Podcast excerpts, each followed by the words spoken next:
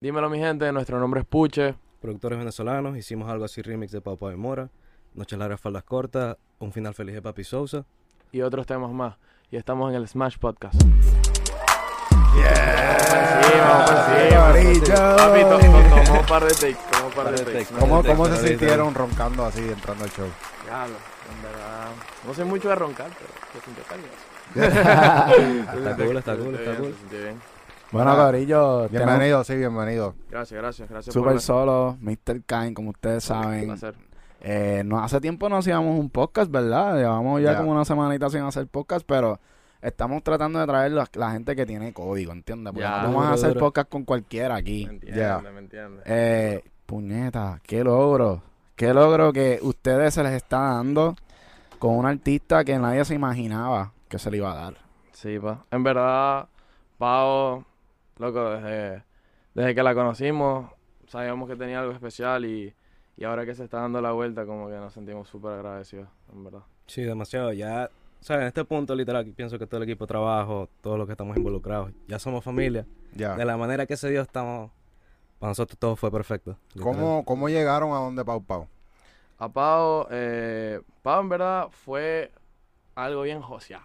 Es un joseo. O un sea, una joseo. la- es una historia. vamos, vamos a empezar es bien una historia entonces. larga, de verdad. Sí, sí, larga, en verdad conocí, eh, el principio creo que fue por Mike, nuestro manager, Fern, ustedes conocen a Mike. Ya. Sí. Ah, sí, Mike. La bestia, shout out a Mike. Shout Yeah, out, Mike, shout en verdad, la bestia. Eh, y ella como que nos puso en un grupo, nos puso en contacto con, con ella, como que, ah, métanle tal, pero ¿sabes que cuando es así es medio como que, ok, Es pichadera. es medio pichadera, es como que, mm, vamos a ver, ¿me entiendes? Después yo la vi como que en par de paris y yo como que, ah, vamos a meterle y tal, y estábamos colaborando en ese momento con Basabe, que es un compositor súper duro y Toy Guapo también, pero no la conocíamos a ella aún y más bien con ellos hicimos algo así y todo.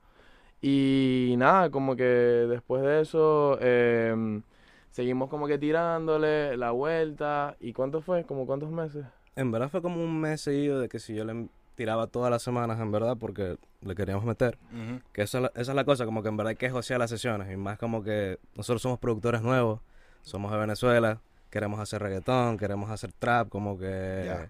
¿Me entiendes? En verdad tenemos que ganarnos la confianza literalmente en el estudio. Ya. Y, ustedes no tienen ningún tipo de placement antes de eso, En ¿verdad? ese punto De- no, o sea, nuestro primer placement vino a, su- a salir literal creo que par de meses antes de que saliera lo de Pau. Sí. Que Ok. fue... O sea, en nuestro primer placement salió en febrero de este año, en verdad. Exacto, que fue de, de Oriana Sabatini. De Oriana Sabatini, sí. Duro, duro. Y fue como que nuestra primera canción con un big record label. Exacto, como que veníamos trabajando ya en lo que es la escena de Miami, se puede decir. Ya. Ya. Como que estábamos quiqueando las sesiones. Pero- Ma- Mike tratando de poner la palabra por nosotros, como que confíen de verdad. Sí. También es lo mismo como que el equipo de trabajo trabaja... O sea, Mike también es el mismo manager de Adrian, también productor venezolano, súper duro, Sí. brother. Sí, que nosotros lo tuvimos aquí también. Exacto, sí, y como que li- literal a veces era hasta de simplemente como que, hey, mira, métele, como que somos un equipo, los chamaquitos le meten, confía. Y bueno, con Pau fue así literal de par de meses hasta que tuvimos una sesión en Rich Music que era con Isaac y como que va todo el combo y ese día como que nos vimos de frente y como, coño, por fin nos vemos, Vamos a meternos al estudio. Sí. Y como que literal de una conversación de quiquear y ver de que como que compartíamos el mismo flow, la- las inspiraciones, o que dijimos que ya por fin vamos a darle, y que si la siguiente semana por fin hicimos la primera sesión. Qué Sí. duro. Tú sabes que nosotros cuando tuvimos a Pau Pau aquí, ella nos enseñó música y como que ella nos dijo como que, hacho, encontré los productores que de verdad entienden Sí. mi, como que mi color. Sí. Tú- Y Y la- la- mira, de momento los tenemos aquí en el serio, está bien cabrón. Qué duro, qué duro. No, en verdad, es que siento que fue como un click instantáneo. Y lo, lo loco es que esa, por lo menos, esa primera canción que hicimos en el estudio no ha salido aún. Está cabrón también, o sea, está, está, está duro. Pero eh, eso fue bien random porque ella desde ese momento como que cliqueó con nosotros y después fue como que, me acuerdo, estábamos en, en nuestros trabajos en ese momento, 12 de la tarde. Quieren irse el viernes a Puerto Rico y era miércoles. ¿Me entiendes?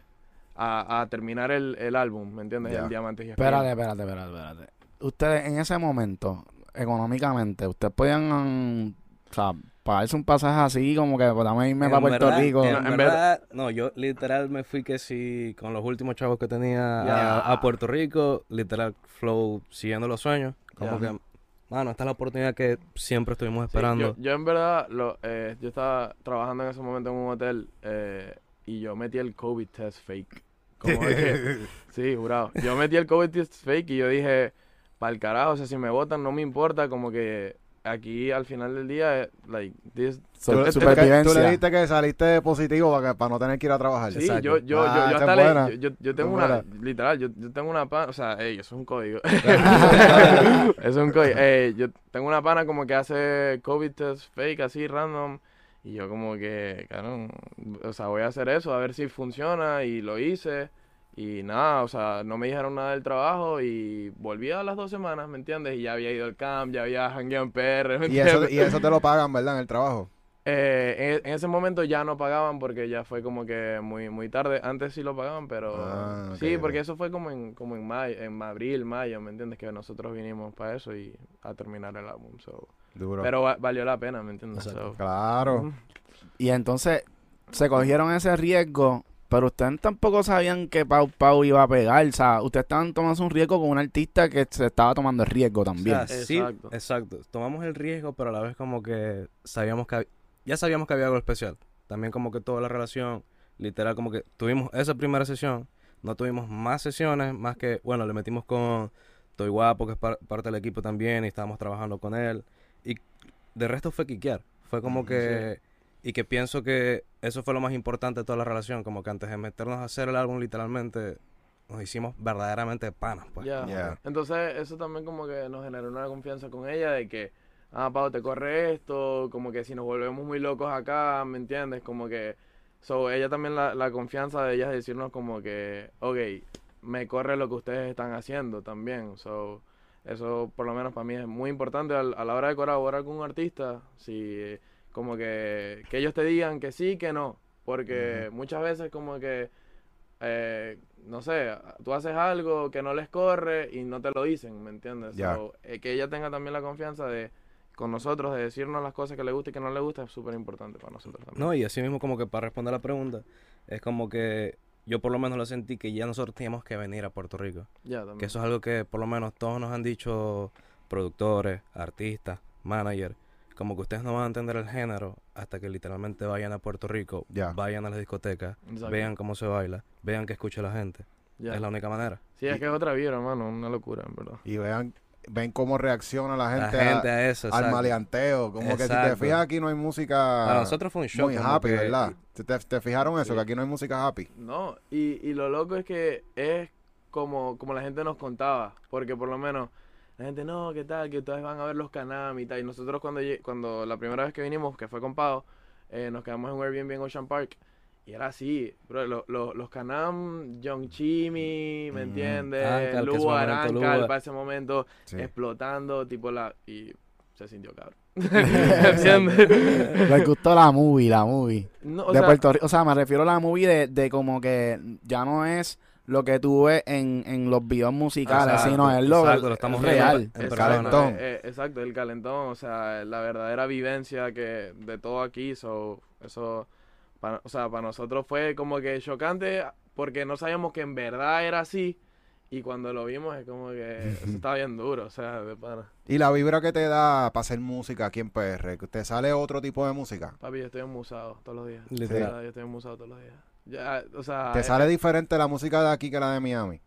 es 100%, Otro- 100%. otro siento, flow. que, siento que sale más hasta más fácil. Ah, de repente no, no como que tan diferentes, sino como que sencillo, como que te sientas y te va a salir algo de una vez. Ajá, literal. Exacto. como, es como que, tipo, las sesiones se dan demasiado smooth, como que tanta gente, tipo, en los hangueos, que uno linkea, y tan fácil es linkear, ¿me entiendes? Es como que, ah, tal, vamos al estudio, al otro día, ¿me entiendes?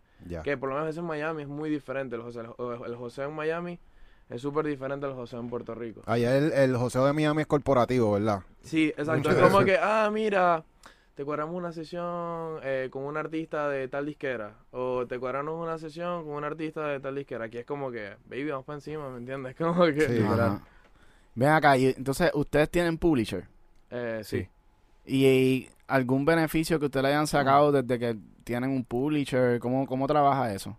Bueno, realmente, por lo menos, nuestra decisión de hacer el publishing realmente era como que tener literal dinero en el banco para poder hacer esto que estamos haciendo. Por lo menos este viaje nos lo costeamos nosotros 100%. Full. Y Pero pregunta, ¿usted le dieron un adelanto? Sí. Y le dieron adelanto sin tener palos grandes. Sin tener palos grandes. Pero ya teníamos placements, pero sin tener palos. Y, o sea, bueno, teníamos. Eh, tenemos un par de cosas guardadas que no han salido, ¿me entiendes? Y que van a salir, so también eso también eh, influyó, ¿me entiendes? Exacto. Y también pienso que por lo menos el, la situación de nuestra firma también es como que la persona que nos firmó sabía quién éramos nosotros, sabíamos como que cuál es nuestro plan a futuro, la gente con la que ya estamos trabajando Sí. y como que todo influyó para que para que confiaran y, Duro. Y como que tener buenos términos realmente, porque eso también era nosotros, como que no íbamos a firmar si no Sí, había buenos sí. términos. No, no íbamos a firmar si no había buenos términos y si en verdad la persona que estaba ahí dando la cara No por la disquera que no o sea que con- no, nos asegurara que confiaba en nosotros me entiendes so, para nosotros eso fue como lo- el punto clave entre firmar y no firmar me entiendes fue como que a lo que esa persona nos dijo como que ok yo confío en ustedes creo que no hubo vuelta atrás me entiendes como que-. Exacto. ¿Y qué son uno de esos términos que ustedes consideran que fueron buenos? Que les dijeron, mira, esto es...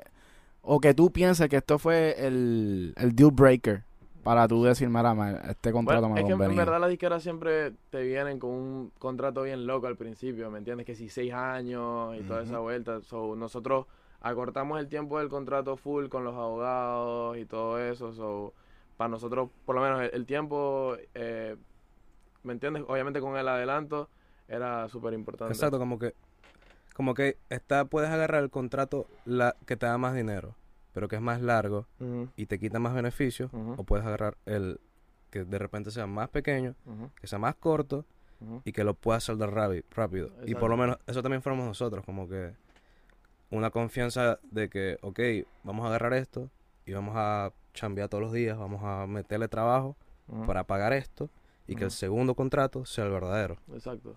¿Y tú, crees tú crees que la disquera te- los está ayudando a conseguir esos placements para poder saldar esa deuda? Sí. ¿O lo- ese José lo tienen que hacer ustedes? Realmente es En verdad, nosotros. en sí, o sea, pero viene de las dos partes Vi- también. eh, la disquera te puede ayudar en que te puede meter en algunos camps, en que te, por lo menos que si, eso sí lo hacen, como que, "Hey, mira, tal artista está pidiendo pistas, envíalo. y como exacto. que, ajá, nos ponemos a hacer pistas y lo podemos enviar y que si funciona, porque puedes hacer placement así. Sí. Pero en verdad, en verdad, como que la, el 80%, 90% de las sesiones que hacemos, o las consigue Mike, que es nuestro manager, o las conseguimos nosotros. Sí. Ok. O sea, la gente piensa que como que firmar, ay, like, estás, estás ready, no, o sea, tú tienes que seguir con tu José y tu networking de, por tu lado, ¿me entiendes? 100%. Yo siento que, literal, la gente nos ha venido a conocer, y más que nada aquí en Puerto Rico, porque en verdad aquí en Puerto Rico estamos ahorita, desde que llegamos, hemos metido en que sí sesión casi que todos los días con todos los chamaquitos de la nueva. Ya. Mofa, Jojo, JR, De La Rose, De la Rose. Ah, Basabe, Estoy Guapo, La Misma Pao. Como que ya en verdad todo ese corillo de gente nos conoce, pero porque ha sido de boca a boca y porque Sí. las, así, pues como que la vieron las sesiones buenas.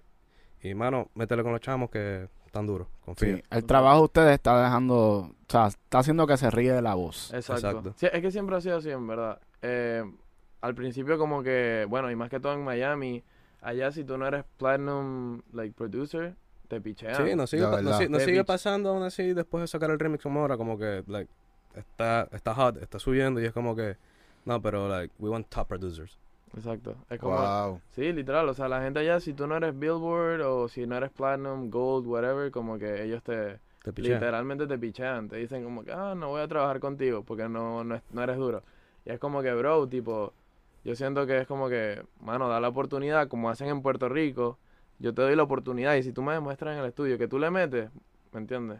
Ahí es, donde, ahí es donde vamos a chambear y vamos a trabajar en serio. Y, y hay una nueva ola de artistas y productores que, que Sí, está full. saliendo de aquí, que es otra cosa. Sí, Están saliendo sí, sí, hackeados sí. ya. Sí, hackeados todos, hackeados todos, en verdad. Siento que eso también es lo que nos gusta tanto de Puerto Rico, que esa, toda esa nueva ola como que también nos ha, ¿me entiendes? Como que acoplado a ellos, ¿me entiendes? Como que nos ha traído y nos ha dicho como que, ah, papi, vamos para encima, vamos para el estudio y confían mucho en, nuestro, en nosotros y en nuestros sonidos. So, en verdad estoy muy agradecido por, por, e- con ellos también por eso. Tú sabes que Pau Pau dijo que se quería mudar de regreso para PR. Ah, bueno, puede ser, quién sabe. Por ahí. ¿Y ustedes se mudan ¿Ustedes para Puerto mudarían? Rico como... Uh, bueno, sea, ay, ayer- quién sabe. ¿Quién sabe? Yo ayer hablé con mami y me decía, no, no te vayas. Yo, "Verga, está fino, me está gustando. Está bueno, demasiado, bueno. demasiado. Es que, es que aquí el José, es que de pana, o sea, yo a ve- nosotros a veces como que en Miami uno cae en un loop, ¿me entiendes? Y no sé si es porque nosotros vivimos allá, porque siento que también a los puertorriqueños cuando van para allá, eh, a Miami, Claro. está la música bien activada, ¿me entiendes? Pero por lo menos a, a mí me pasa, o bueno, a nosotros nos pasa que es como que caemos en un loop, ¿me entiendes? Es como que todos los días la misma rutina, la misma vuelta, ¿me entiendes? A veces hasta ni tu misma casa te da musa, ¿me entiendes?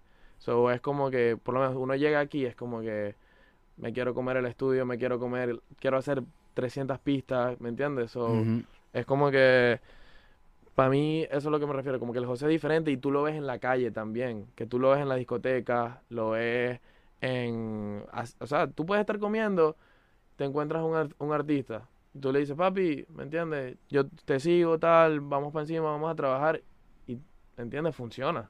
Que en Miami es diferente. Miami es como que, por lo menos yo me he encontrado 10.000 artistas, ¿me entiendes? Nosotros, Miguel y yo, Literal, el, Artista. el José antes de la. el de José, ah, sesiones, el José ant- antes de tipo entrar a sesiones de Universal y toda esa vuelta, eh, Era tener li- era- USBs, literalmente, era con tener nosotros todo el tiempo. USBs guardado, el, el email tipo ya, re- o sea, un papelito ready para escribir emails, como que para mandar pistas a los, a los artistas y, y nos ha pasado con artistas grandes aquí de Puerto Rico también. ¿Ustedes prefieren crear una pista en el momento con el artista o enviar Eh, en el momento. en el momento, 100%. 100%. Nosotros en verdad no enviamos pistas. No enviamos pistas casi. Qué bueno. No, que- envi- enviamos pistas, pero si la, si la disquera no los pide. Exacto. ¿Me entiendes? Como que tenemos que sacar un pack. Como last resort ahí, como que. Ajá, como que, ah, mira, te están viendo beats para tal persona, como que ASAP. Y nosotros como que, bueno, Ah, ok. vam- like, let's cook rápido o eh, simplemente vamos a, a mandar lo que tenemos. Pero... Y, y funciona lo de mandar pistas, ¿les ha funcionado en En verdad? ver- bueno, por lo menos nos pasa mucho con los artistas de Venezuela, por lo Ajá. menos. Que cuando nosotros dejamos Venezuela, en ese momento todavía no conocíamos a, a la escena de allá. Como No. que sabíamos quiénes eran, obviamente, los escuchábamos. Pero no teníamos ese contacto también por vivir en Maracaibo, que, que no era la capital. Ya. Ujú. Y ya estando aquí, hemos conocido a gente por Instagram, por lo menos nuestro manager, él también es venezolano, él sí siempre como que ha tenido contacto con, la, con, con Venezuela y está Sí. súper, súper pendiente. Entonces él es el que de verdad, hey, mira, pásame pistas que vamos a enviar, por lo menos con Luis, con un chamito de Venezuela. Tenemos canciones durísimas, con Neus tenemos canciones Sí. durísimas, Mikey Moves, bueno, que lo tiene Pepe Quintana también, durísimo, tenemos cosas con él. Duro. Y que con ellos ha sido, con ellos sí ha sido el enviar pistas. Sí, lo a la menos. primera pista. Usualmente hasta mandamos tonos, ¿me entiendes? Melodía. Melodía. Melodía. Y que ellos monten, ¿me entiendes? Y después Tú nos sabes que poco a poco nos damos cuenta de eso específicamente, que hay muchos artistas, especialmente de la nueva, que prefieren montar con un pad Sí, en tonos, literal. no- los cuatro acordes, sí, ellos montan y después, cuando tengan el tema hecho, pues entonces se le mete la batería que va a ir. No, es que literal, nosotros ahorita, tipo todas las sesiones que llegamos, eh, bueno, la mayoría de las sesiones Ese es el workflow ahorita. es como que el workflow es así. O sea, nosotros llegamos con las melodías. O sea, obviamente hechas por nosotros en nuestra casa, ¿me entiendes? Ya, ¿me entiendes? Que le damos más mente y es como que, ok, tú siendo artista, dime qué quieres hacer. O sea, le metemos batería de reggaetón maleantoso, le metemos una re- un reggaetón más chill, trap, si te la imaginas trap, hacemos beat switch, ¿me entiendes? Y así como que siento que el artista también se hace, o sea, como que se hace parte del proyecto, ¿me entiendes? Porque a veces uno llega con una pista y es como que, No ah, es regga- es reggaetón y es como Mm. que, ah, te eh, simplemente van a hacer la- las baterías de reggaetón y ya. Entonces como que, ay, si quiero hacer un beat switch, si quiero hacer un outro, si quiero hacer un intro bien cabrón, ¿me entiendes? So, eh, ahorita nuestro workflow es así, llegamos con las melodías ready y después que el artista nos diga qué quiere hacer. Sí, hay, hay veces que uno uno quiere meterle más a la pista y como que uno se aguanta un poco porque no sabe si el artista va a, a capear esa vuelta, ¿verdad? Sí, full. Full. Les ha pasado que lo- los switch ups como que hacen en las pistas les dicen, mira, no, no, no, déjala sencilla, vuelve para atrás a lo que tenía. En verdad no tanto, yo pienso que hemos tenido suerte en eso. Sí. O sea, algo así, por lo menos, like, esa pista es una locura. Ujú. Estuvimos que si literalmente días, como tres, cuatro, en verdad, como seis sesiones metiéndole a la canción en general, lo que Sí. producción, composición, todo eso. Y como que cada vez que nos metíamos al estudio, mira, y si le agregamos tal cosa. Y si hacemos un switch up acústico aquí, o si Mm. le metemos eh, baterías duro aquí, pero en la- el otro le, le bajamos las baterías, o de repente al final que se vuelva bien loco, ¿me entiendes? Como que esos switch ups así, siento que la gente los artistas con los que hemos trabajado nos las ha capeado. lo. Exacto. La de Papi Sosa fue igual, como que él escuchó algo así antes de que saliera Mm. y le dijo a Pau como que, hey, mira, ¿quiénes son esos? Y nos envió una vocal y como que, literal, hagan lo que quieran. Y nosotros, bueno, ok, fino. como Sí. que Ah, hicimos lo que qué qui- duro. Y a la, hicimos y lo que quisimos. sí, y a la primera como que... él Le gustó like y ya eso fue la que salió. Qué bueno, qué Duro. bueno. Está Y- cabrón. ¿Y cómo surgió el proceso creativo de esa canción con Pau Pau? Eh, primero empezó, ¿cómo empezó en el estudio? ¿Cómo... Bueno, eh, en verdad eh, la composición la hicieron Basabe, eh, Estoy Guapo y Pau, eh, ellos tres, y empezaron con unos tonos de guitarra, en verdad. Eso fue con unos tonos de guitarra, y estaban en el estudio, y ese lo escribieron hace como tres años. Ese- Wow. Tres o dos años ese, ese tema. Y, y era como, como un strumming bien lento o algo, pues como la canción es como con calma, Sí, como Sí, que... siempre o sea- fue súper lenta, súper, súper lenta. Y como que unos meses antes de lo de Puerto Rico, Pau me pasa como que una carpeta con todas las canciones que eran las posibles. Como que, mira, tenemos esto, como que esto es lo que quiero que ustedes lo toquen y lo lleven a, a lo que es ahorita. Ajá. Y yo escuché esa canción y yo dije, diablo, eso es un palo. Eso Como que un ella palo. no, ella no se ha dado cuenta, pero eso es un palo. Ya. Sí, y, y siento que como que esa en específico era donde más, like, podíamos hacer cosas alternativas también. So, como que escuchamos eso, eh, Pau nos trajo como ya en cuanto a posi- composición y letra, melodías, todo estaba ready, era más como que meter a la producción. Y bueno, esa canción la empezamos en el apartamento de Pau y todo. La empezamos en el apartamento de Pau, como que metiéndole, ¿me entiendes? Eh, los primeros sonidos y toda esa vuelta y dejamos como que una ref bien hecha, ¿me entiendes? Ya. Y después fue detallando oído por oído, ¿me entiendes? Ok, ¿qué le falta, qué no le falta? Y nada, después fue... Bueno, eh, ya después cuan- entrando. cuando, cuando, volvimos de Puerto Rico, eh, esa fue creo que hasta la última canción que se terminó. Eh, cuando volvimos de Puerto Rico, em, estábamos con, con Noise y nada, le dijimos como que para que le metiera a esa pista, ¿me entiendes? Porque a nosotros nos corre demasiado lo que, lo que hace Noise. Y literal, fue como que, like, just, vámonos loquísimos. Y fueron dos sesiones con Noise para terminar la canción completa. Y todos esos efectos de que tiene como que tipo de house, pero no es un house, yo le diría como tipo dubstep, quizá, como que... Sí, eh, eh, son como glitches. son Ajá. glitches, Ya.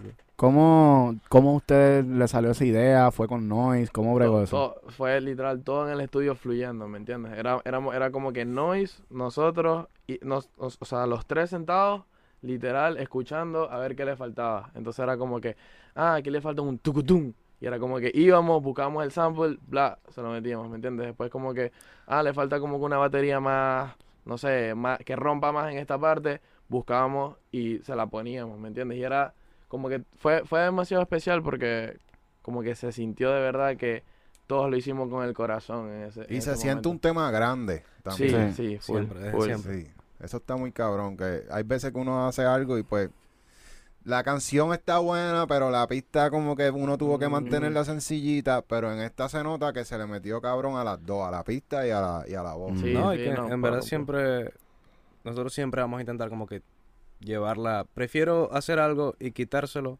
pero que por lo menos lo hice y que el artista lo escuchó y él me dijo, ok, está cool, Sí. pero bájale. Ah, A que simplemente no hacerlo, porque me voy a quedar con esa idea y nunca supe si de repente iba a quiquear o no. Exacto. Espérate. Break. Siempre es bueno dárselo, ¿verdad? Y si no lo quiere, pues se lo quita.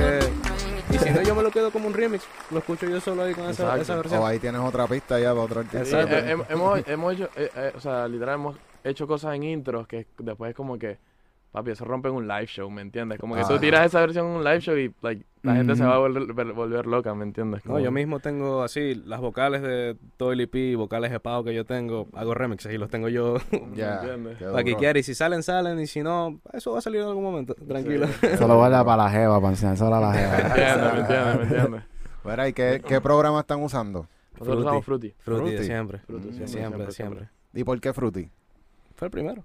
Pienso que había más En tutoriales verdad, en. YouTube. Había más tutoriales en YouTube para ese momento. Sí. Y ahorita, en- por lo menos yo veo Ableton y me gustaría cambiarme, en verdad. Porque tiene muchas cosas que yo digo, diablo. El Warp Mode, que tiras un sample y ya de una vez se estrechea y ya está en tiempo. Como que eso está loquísimo también. Sí. Pero ya ahorita el tenemos tanto workflow, como que tan mangado en FL, que para nosotros el hecho de cambiarnos es como que no.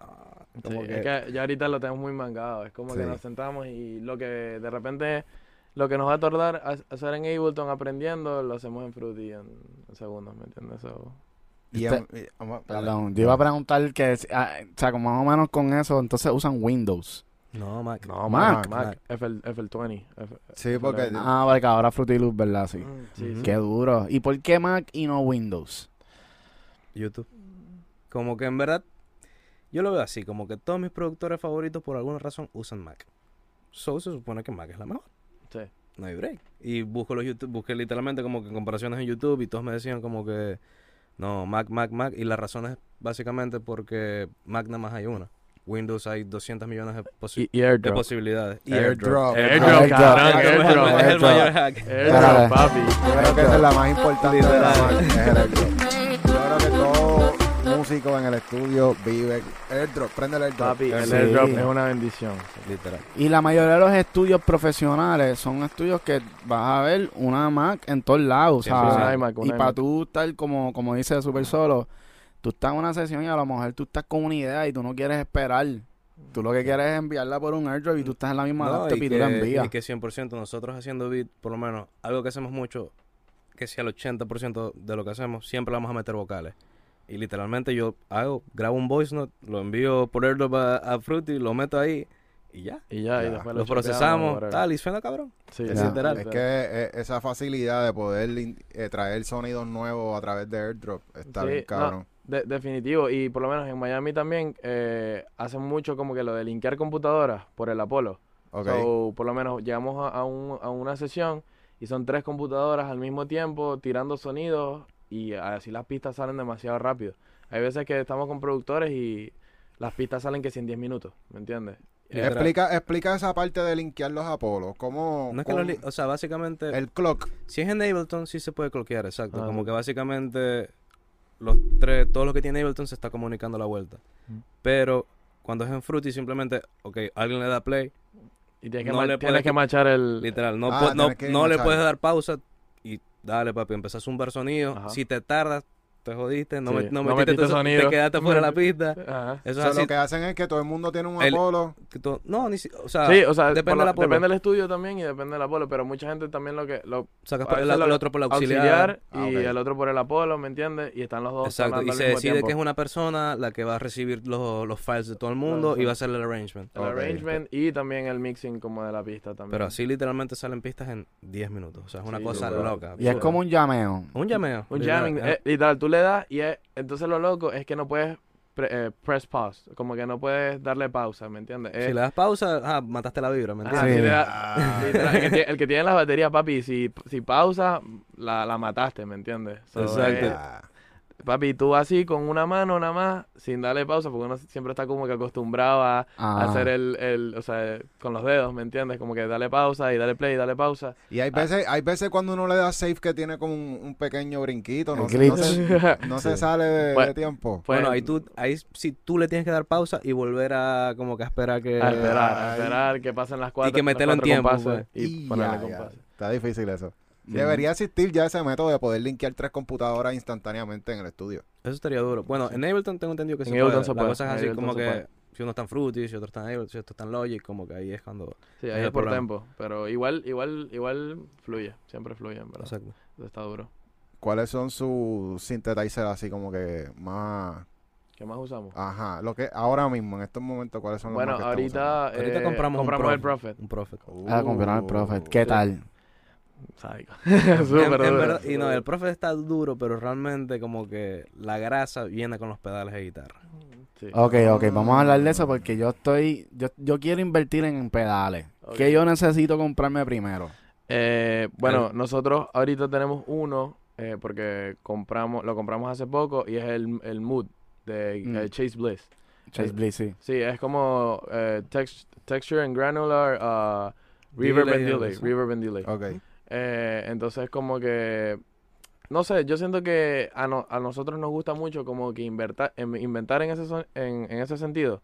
So, por lo menos hacemos una melodía en el Prophet, ¿me entiendes? La dejamos grabado y lo cool es que por lo menos en Ableton y en... Y por lo menos nosotros no, co- no tocamos nada. O sea, no tocamos en, en piano. Todo es escrito en el Sequence. piano. Todo- Ajá, escrito en el piano roll. So, lo fino de, de FL Studio y Ableton, y bueno, todos los dos, es que puedes hacer el MIDI out. So, puedo tener el sonido del Prophet sonando, pasando por el pedal, eh, mientras solamente toca la melodía que tengo en el, en el, en el piano roll. El Mm. profe se conecta a USB Sí, Sí. lo conecto USB a la computadora. Exacto. y recibe MIDI de, de Fruity. De. Fruity, exacto, Exacto. Y entonces tú buscas un sonido que, que te guste. Usualmente es como que, eh, ese es el workflow, como que buscamos un sonido que, que nos corra bien, cabrón. Que sea principal, pues. Que como sea el principal, la melodía principal. Y literal, después es como que con los guitar, lo- el guitar pedal, eh, o sea, sube, su- subes el mix, baja el mix, ¿me entiendes? Tiene demasiados settings. Eso es lo loco, como que en verdad tienes que estudiar el pedal como para saber cómo usarlo. A veces hasta yo como que esto se está volviendo muy loco, como que no entiendo. O sea, so, a veces es como que tengo que ver, ver los settings, como que qué hace esto, qué hace lo otro y así.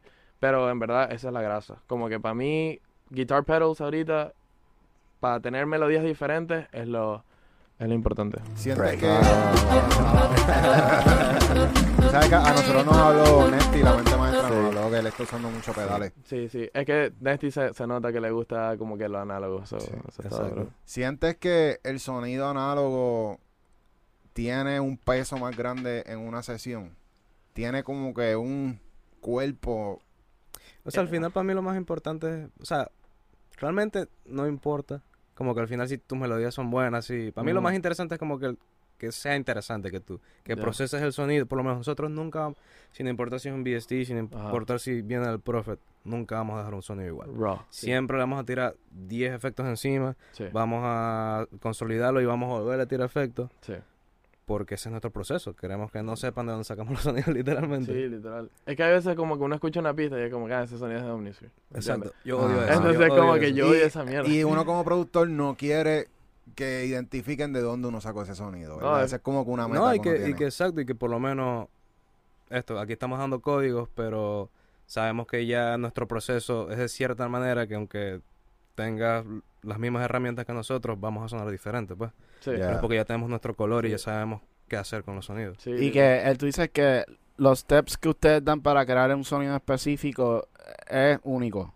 Eh, Yo pienso que sí. o sea, no tenemos templates de nada. Exacto. Literal, todo es de Siempre cero. empezamos de cero. Todo es de cero, o sea, es como que, no es como que, porque hay mucha gente que tiene efe- effect racks, ¿me entiendes? Ajá, es como sí. que, ah, tengo el preset de- del reverb, ¿me entiendes? Cosas así, no, nosotros es como que todo sonido lo trabajamos de cero, como que, ah, a esto le falta beat crusher, a esto le falta eh, de repente un sidechain, a esto le falta un reverb, un delay, ¿me entiendes?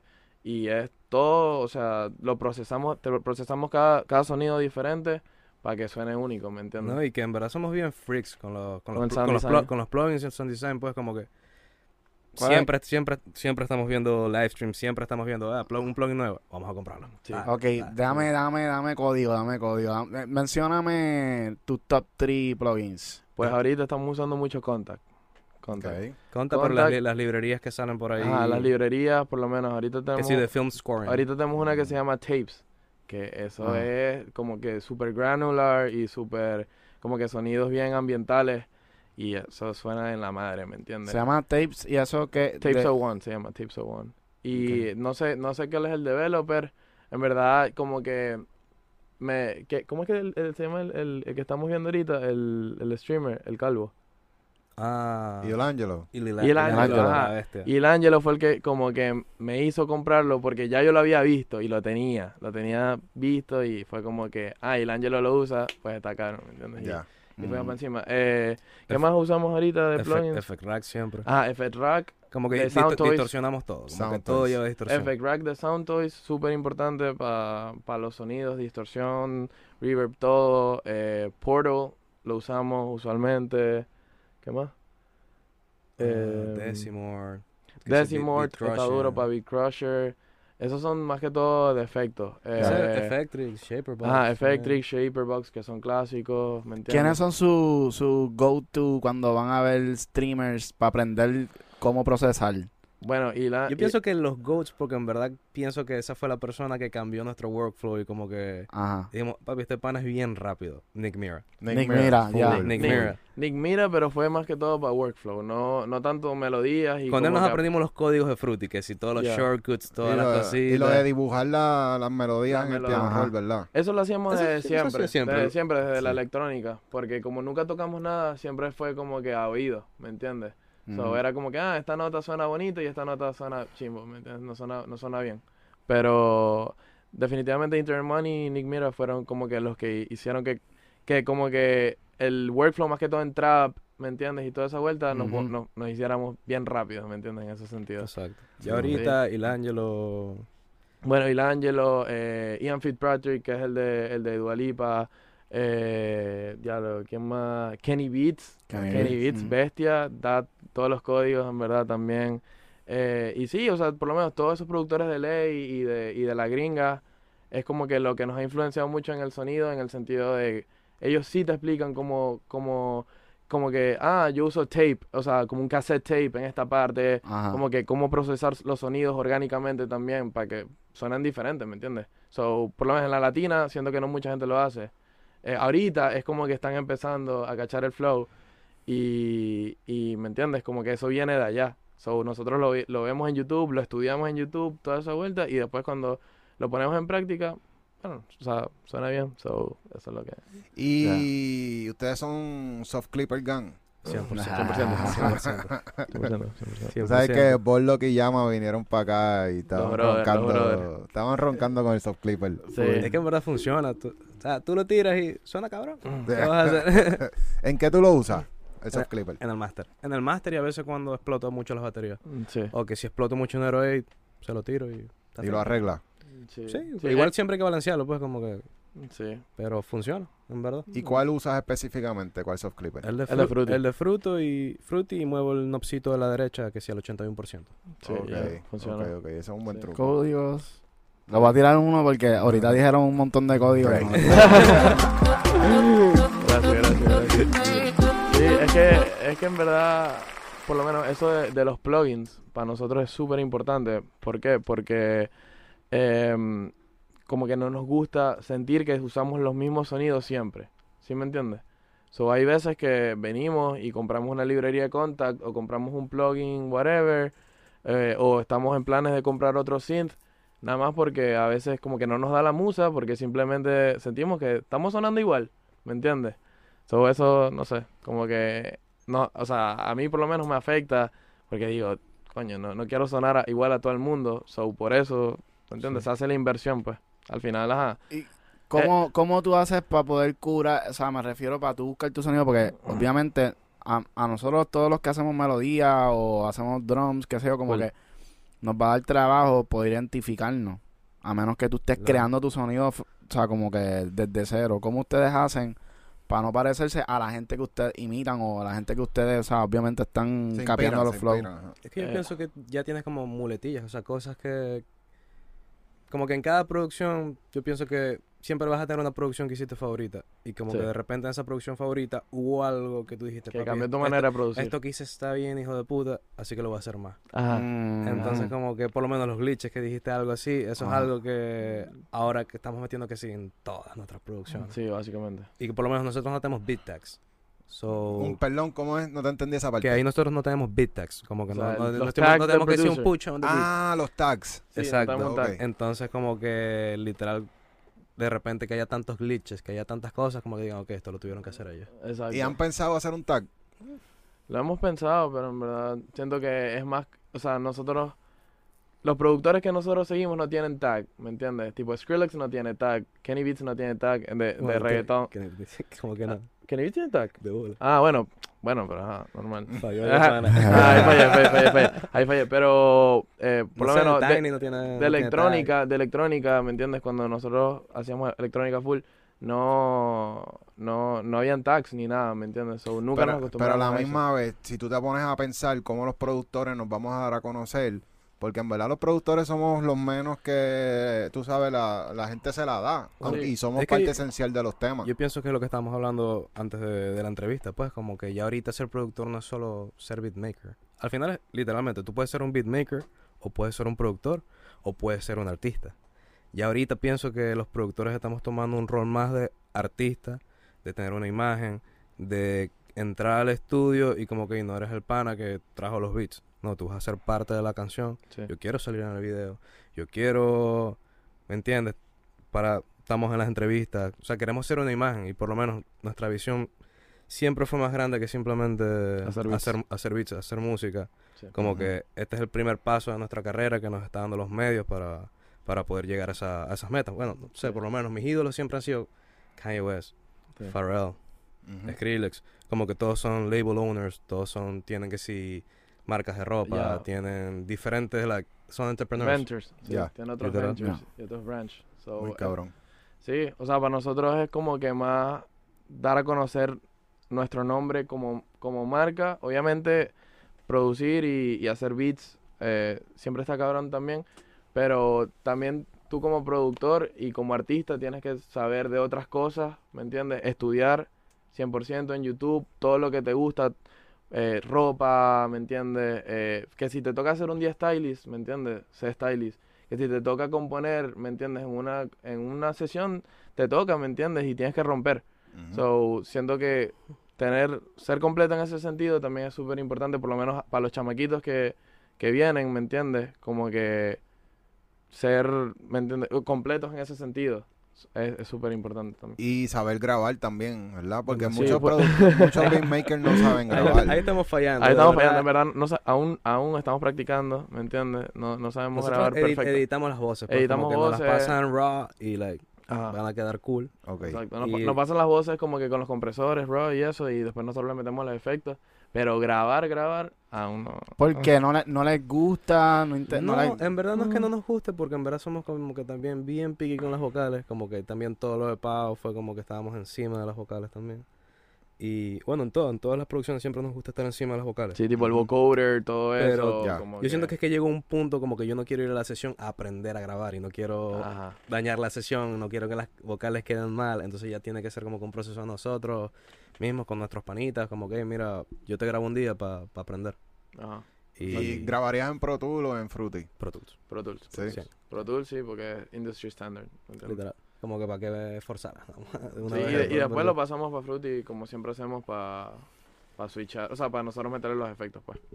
Ok, ok, ok. Ok, duro. Sí. Duro, Ya, no sé, ya yo odio Pro Tools. Sí. Sí. ¿Ustedes graban en Pro Tools también? No, antes. Antes. Ahora nosotros usamos Reason. Reason. Ah, Reason. Todo, Sí. todo Reason en Reason. verdad está bien loco, pero lo vi en estos días porque la... Bueno, Ian Kirkpatrick. él Ian- usa Ian Reason. Él usa, él usa Reason. Full. Nosotros usamos Reason desde toda la Sí. vida. Eso está loquísimo, de verdad. Y grabamos, hacemos la pista, mezclamos y masterizamos todo dentro de Reason. Eso está Ya. durísimo. ¿Y por qué, Durísimo. por qué Reason? ¿Por O qué sea, cogieron Reason? Porque es el programa que me da más libertad creativa para yo poder hacer mi sonido. Ya, pero ¿en usa otro? O... Sí. Sí, todos. Yo he usado Logic. Yo empecé con Logic y Reason y GarageBand, obviamente. Que todo el mundo que usa una Mac tiene un GarageBand. Pero en, en- a mí fue que, que en la universidad nos daban, o sea, todos los programas. Ya tenían una computadora que te daban todos los programas en Berkeley. Ah, y, y en verdad, Reason para mí fue mind blowing. Pues nos dieron la primera clase, fue como que te dan Logic, Reason, GarageBand y tú te pones a experimentar. Y para mí fue un quiqueo, cabrón. Lo bueno es que en Reason, pues, tú puedes virar el rack y tienes los cables y puedes hacer conexiones, ¿me entiendes? Es Qué como duro. si tuvieras un rack de... en- Un rack de. De, de Full. mixer, ya. Qué duro, qué duro. En verdad, es como que no, eso, no, Reason no es industry standard, pero igual está cabrón que ustedes como que lo usen y, y, y ¿me entiendes? Le salga algo bien caro también. Lo bueno de Reason es que tiene un color. Y ustedes saben cuál es el tema de Omar Courts de Son un Vibe. sí, un palo. Si palo, te fijas, palito, esa palito. pista tiene un color específico. ese color es Reason, ¿me entiendes? Ya, ya. Toda es la como más pop, tú dices. Es pop, pero tirando... Tiene mucha esencia hacia lo electrónica. europeo. Porque acuérdate Hacia que Reason. Sí, exacto. Reason es de, de allá, de. ¿Cómo es? Ah, Sweden. Sweden. Sweden. Sweden. Duro, duro, duro. Sí, ah, en verdad, lo que pasa es, yo aprendí en Pro Tool. En Full Sail, pues te enseñan Reason y Pro Tool. Ya. Y Pro Tool yo lo sentía que cuando yo hacía música, por ejemplo, hacía la pista en Reason, después iba a Pro Tool a grabar voces y a mezclar, y tenía que sacar los stems de Reason para mezclar todo en Pro Tools, sentía que tenía que pasar demasiado trabajo Sí, tratando de encontrar ese sonido que ya yo tenía en Reason para emularlo dentro de Pro Tools, sí. porque Pro Tools es muy transparente. Sí. Tienes que Aunque- añadirle aunque yo- demasiado efecto. Yo literalmente he pensado eso también, como que mixear. O sea, como que mixear al máximo lo que yo pueda en FL y después pasarlo todo a Pro Tools por el simple hecho de los cortes, pues como que tener todo en waveform, tener todo ahí. Y como que Ujú. cuando piques todo ya no hay señal, es el silencio absoluto. Sí, creo que Ajá. sí, eh, bueno, en la lo haces así también, tú. también. Los bouncing plays, igual que... Sí, en, en en todos FL, lados. en FL es, medio la- es medio ladilla, o sea, como que medio molestoso porque Entonces es algo y como que siempre hay una bichita que... siem- que siempre, no- como no- que no- queda un piquito Exacto. o los delays como que quedan sonando. En cambio, Ableton y, y Pro Tools también es como que corta la señal de una y Sí, y puede hacer silencio absoluto. silencio absoluto, Sí, que sí. eso es lo que a veces queremos, ¿me entiendes? Sí, So, sí, sí. No, Sí. en verdad, yo perdí el amor por Pro Tools por el demasiado trabajo que tenía que pasar para conseguir color. Ya, Sí. ya. ¿Entiendes? Es que yo, no sé, Pro Tools no se ve como que para beatmaking, se ve un poquito Exacto, es que no está hecho para beatmakers. Sí. También, Es que por en ejemplo, verdad, si, si haces pistas en Pro Tools, estás medio loco. Sí, es, está como, es, loco. como, es como raro, marico. O sea, yo te veo en verdad como que para hacer pistas en Pro Tools. Sí, como que sí, fuck. es raro, es raro, ¿Qué pero- tan viejo es? Pero mira, si tú, eh, por ejemplo, cada programa, cada DAW tiene su color. Yo sé que Fruity tiene su color también. Si, si tú grabas las voces directo a Fruity o a Reason, o, es como que estás cogiendo el sonido de ese engine, de ese sound engine. ¿verdad? Que si tú tienes voces que grabas acá y después tratas de machar esa grabación con la mezcla de la pista que se Sí. hizo en otro programa, entonces tienes que pasar mucho trabajo para hacer ese blend Sí, full. si lo haces todo en el mismo, en el mismo programa, pues ya se adelanta ese paso del, Sí. de la- del glue. Bueno, de por lo menos en. Fru- en Fruity no he visto mucha gente grabar. En verdad, casi. Por eso digo lo del industry standard. ¿Me entiendes? Como que nosotros, siento que eso no se nos haría fácil grabar en Fruity, pero si aprendemos, que- quiero que. O sea, bueno, ya que estamos aprendiendo, como que siempre prefiero que todo sea en Pro Tools, como para si llegamos a una sesión y hasta no tenemos nuestra compu o algo. Sí, eso es real. Ya, eso es trabajamos. real. ¿me Sí, al ser el estándar, pues sí, eso es como que Sí. todo el mundo tiene A que saber cualquier, a usarlo. cualquier estudio que vas a llegar, Exacto. siempre va a haber Pro Tools. Full. break. full, Exacto. full, full. Ese, ese es el principal. Ableton está bufiado. Lo hemos usado y en verdad tiene muchas ventajas. Nosotros lo usamos más en el lado del playback mode. Eh, cuando lo flipea para poder lanzar sonidos en vivo, ¿me entiendes? Y hacemos show y todo eso lo hacemos Sí, así. sí, eso está bueno. Eso es duro y eso Fruity si no lo tiene. Bueno, No. o creo que lo tiene, pero es como que bien raro, como que nadie lo usa. Sí, nadie lo usa, nadie no sé. Entonces, ¿usted en ningún momento le ha hecho falta aprender música? Como que, o eso es algo que... No es que no nos ha hecho falta, yo siento que en verdad soy bien bruto para la O sea, para eso, de verdad, como que yo lo intenté, de verdad lo intenté. Siempre le dije a mami, mami, hola". me compraron guitarras, me compraron baterías, me compraron piano. Yo simplemente no servía, en verdad. Yo, o sea, Sí. yo de verdad hasta que no supe que podía hacer música en una computadora, pensé que nunca iba a hacer música. Sí. Es que eso, eso es lo que está cabrón, que, que mucha gente quizás no tenían el talento, porque el talento No de, hacer música no es lo mismo coordinación. La coordinación, No, pues, como que no me... Sí, de- definitivamente no. A, a mí también me regalaron guitarra. Mi, mi papá me- una vez me llegaron con la guitarra, el amplificador. Y no fue hasta que nos, nos llegó, o sea, a mí me regalaron de Navidad como que el mixer eh, de DJ y mi primera, mi primera laptop, que, bueno, de Santa y todo, fue como que súper chamaquito. Eh, no fue hasta ese momento que yo dije como que, ah, como que me corre ser DJ y como que me corre, literal, creo que podemos hacer esto bien, pues, lo de la música. Y, nada, así- así empezamos. y sus papás cuando los vieron que ya se estaban yendo full hacia la música, los apoyaron o le dijeron, mira, tienen que tener otro En trabajo. verdad, en verdad, sí. O sea, siempre Sí. hemos tenido otro trabajo, pues, como que no dejamos de trabajar hasta hace dos semanas. Sí, o sea, diablo, de sí, verdad. hace muy poco, hace muy o sea, poco, hace muy poco, hace muy poco. como que... Y ellos, como que, literal, papi es que sí mi fan número uno. Sí. Obviamente en Venezuela siempre es como que, no, mira, tienes que estudiar, est- esto es como que un hobby, obviamente te voy a apoyar si se te da como que... O sea, nu- nunca me dijo, coño, quítate, no, Sí. Pero obviamente ya aquí que nos vieron en los estudios, nos vieron Ajá. las cosas, a lo que salió la primera canción. Sí. Ahorita que, bueno, el primer, by the way, el primer viaje a Puerto Rico, nosotros le dijimos que nos íbamos a Los Ángeles Sí. porque no querían que supiéramos que, que nos veníamos a Puerto Rico. Sí, porque Puerto Rico es una isla y tienes que salir de Estados Unidos y por lo menos por temas legales no podemos volver a Venezuela, ¿me entiendes? So, Ajá. so o sea, por el básicamente, asilo político. exacto, so, básicamente si tocamos otro otro land, que- o sea, otra tierra que no sea Puerto Rico, eh, ¿me entiendes? Pueden haber problemas legales para volver a entrar. Sí, que no te vayan a raptar de momento y te lleven para República Dominicana. Ah, o me devuelvan a No, Venezuela, que- cosas así. Tú sabes cómo son las mamás, como que, no, y si vas en el avión y, y, y se cae y tienes que aterrizar en, en Sí, otro pero lado. que Puerto no- Rico y es, es como- americano. Exacto, Sí, por eso full, no, full, ya full, pasamos eso. super chilling y ya como que, ok, y llegué, después llegamos a Miami como que no mami, en verdad fuimos a Puerto Rico. Y ella como que, no, como que me deben una. Y nosotros como que, Ah. normal. Pero, pero sí, definitivamente, o sea, por lo menos de mi parte, yo nunca fui a la universidad. Él sí fue a la universidad un rato, él fue, ¿qué? ¿Tres años? ¿No? Fui cuatro años, no me gradué. Sí, cuatro años. aquí Y, estamos.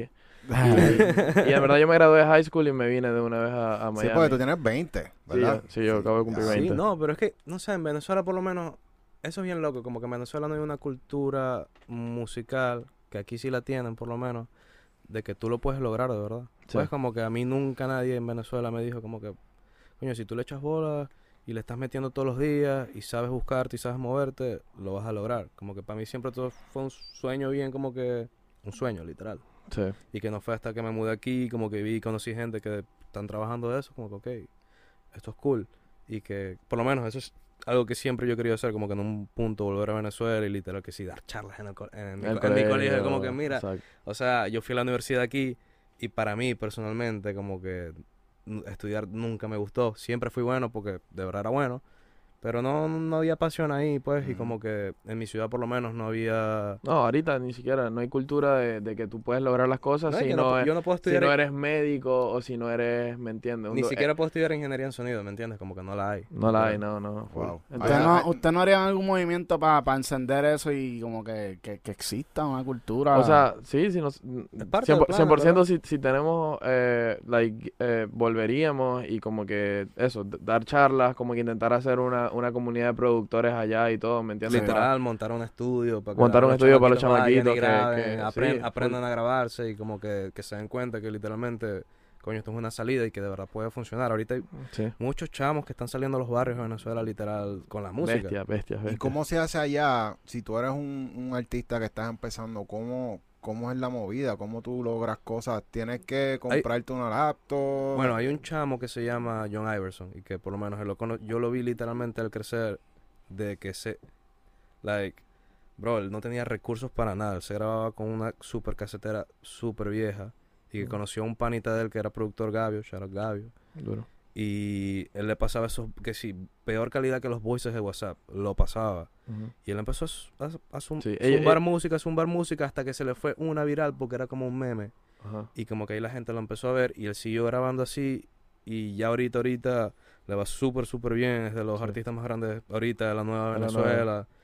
Quién sabe cuando empiece ya a turear por... oh, en otros países, Sí. ya, o sea, ya tiene contacto con artistas duros, pues de verdad. Y como que ese proceso yo lo vi que literalmente de nada hacer algo bien rápido, en, en un año de, de trabajo y esfuerzo metiéndole full, full, full. Sí. Y, y lo loco es que allá como no hay recursos para nada, la gente hasta allá dan que si una computadora al gobierno, o sea, así a los barrios le dan que si una canaima. Y yo he visto a gente que hasta con esa misma canaima como que la hackean, ¿me entiendes? Le meten Windows o le meten cualquier software y se descargan Fruity, ¿me entiendes? Y empiezan a producir ahí y empieza y ¿me entiendes? Esa ese tipo de, de, de chamba y joseo lo hay allá también, ¿me entiendes? Porque es como que, ok, no hay billete, pero lo quiero lograr, ¿me entiendes? Y hay gente que se la ha dado. Exacto. ¿Y hay estudios grandes allá? ¿O todo Puede ser en Caracas, en verdad, puede ser en Caracas. verdad me imagino que sí, más que nada creo que de bandas, pues como Ajá. que... Y de orquesta y cosas Exacto, Sí, pero porque- yo no- nosotros nunca llegamos a ir, en verdad, pues como que... Nunca. No. Y, y en Vene- sí, porque en Venezuela básicamente tenemos que si Guaco, que es un- una banda súper famosa allá, bueno, Chino y Nacho, obvio, que, que pegó mucho acá, eh, y bueno, otros, otros artistas, pero era más como que eso, más tropical, más merengue, más salsa, ¿me entiendes? So, supongo que deben haber estudios bien grandes que si en Caracas, en la capital o en otras ciudades, pero por lo menos en mi ciudad nunca llegamos a ir a uno que, que en verdad como que- Exacto, y no, y era más como que seteo de casa y para ese momento en verdad hacíamos electrónica, so, No, y los mismos artistas ahorita que están de la movida, todo like home studios. Todo, Sí, like, it full. works. sí, Wow. literal. Ven acá, y la música urbana, ¿era bien aceptada en, en Venezuela? 100%. Sí. O sea, 100% tipo de que, de que si sonaba el reggaetón. Sí. Sí, full. En verdad, Full, sí, o sea- ha- había un festival en nuestra, en nuestra ciudad que si la Orquídea, Y literal llegó el Don Omar, fue Daddy Yankee, Sí, fue en verdad como que súper fanáticos de- del género. Sí, siempre. el, el género siempre sonó, lo único es que como que, como te digo, la, no gente, ten- la gente mayor siempre fue como que medio, como que, ah, están diciendo groserías o como que están incitando a lo malo, type shit, ¿me entiendes? Ajá. Pero eh, siento que eso pasa en cualquier cultura, supongo que en, en Puerto Rico también Sí. Full, ha sí. pasado, ¿me entiendes? Aquí que los políticos querían ban el, Sí. el Sí, van Ah, a- a mí me da risa porque por lo menos para el momento del trap, yo era de los que en media reunión familiar ponía que si esclava, ¿me entiendes?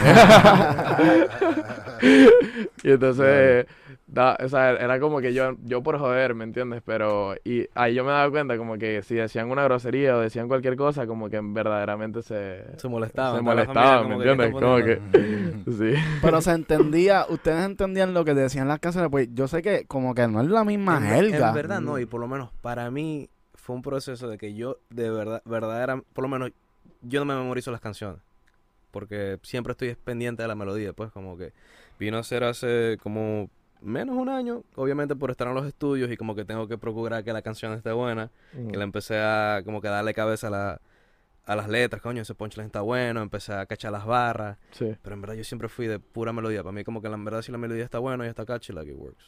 Mm. sí.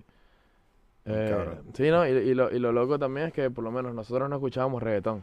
No escuchamos reggaetón. Yo, yo, yo empecé a escuchar reggaetón como a los 15, ¿me entiendes? Que eso es bien loco porque en Venezuela, desde chamaquito también se, se están escuchando. Pero eso fue hace cinco años. Sí. Ya lo Ah, bueno, Tampoco es como que hace, fue hace tiempo. Bueno, pero ya va. O sea, tú me estás. Hace, hace cinco años, pero hay gente que, tipo, lleva haciendo reggaetón 30 años también, ¿me Claro. entiendes? Exacto, como So- que son, son unos Bueno, yo no tengo ni 30 años, pero, digo, o sea, a lo que me. es, que son, es que son códigos que literal hemos aprendido por la gente de PR. Sí, Igual yo, como que yo en verdad em- empecé a consumir, que empecé a descargar canciones en mi teléfono, fue que Sí. que sí con Jacob, pues con Famous, que salió, con que salió 19 de No me Fate, conoce. y Bad, y con Bad, Con Bad, bueno, él era trapero, pues como que... Sí, ¿me Bad era trapero para ese momento. Y en cuanto a lo de la jerga y eso, eh, casi todas las dudas las aclaré como hace un año o dos cuando empecé a conocer gente de Puerto Rico, en verdad. Ok. Y ya estoy súper, o sea, súper puertorriqueño, ¿me entiendes? Ya es como que la otra vez estábamos en, en, en el supermercado, estábamos co- comprando una cerveza y yo le digo, Acho baby, cabrón. Eh, entonces, entonces después digo como que, ah, no, que no hay tantas birras. Ajá. Ah, vi- ajá, Birras, birra. ¿sabes? Birras Sí, de sí, cerveza sí, en. Venezuela. Sí. Y la señora se me queda viendo Como como que- que, ¿tú como dónde que, eres? ¿tú de dónde eres? ¿Eres de Puerto Rico o eres de Venezuela? Ahora claro. Sí, sí, sí. Sí, ¿Me entiendes?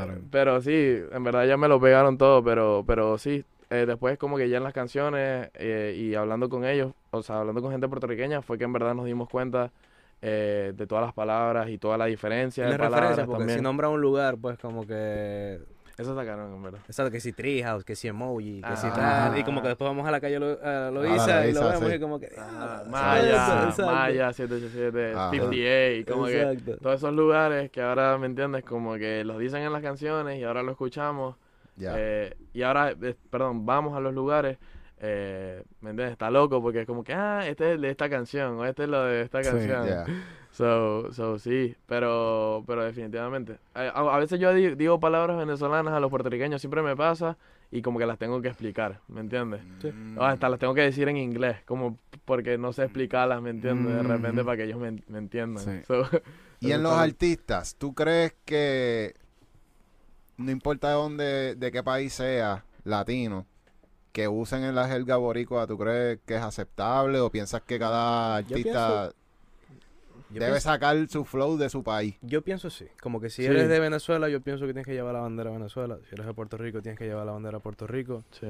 Pero a la vez, tam- también es que ya pienso que la jerga puertorriqueña se ha vuelto Sí, internacional. es demasiado estándar. Como que a veces me pasa que yo hablo con mis panas de Venezuela y que me dicen, ah, cabrón. Y yo, O vamos a janguear. Exacto, Como que, pero ya, ¿por ¿cómo- qué? Janguear no se dice allá. No, no, a- No, ella se dice salir, vamos a salir. Ah, o, cero, cero. Y yo como o que, vamos a rumbear, ¿me ¿por, qué, por qué me dijiste eso, bro?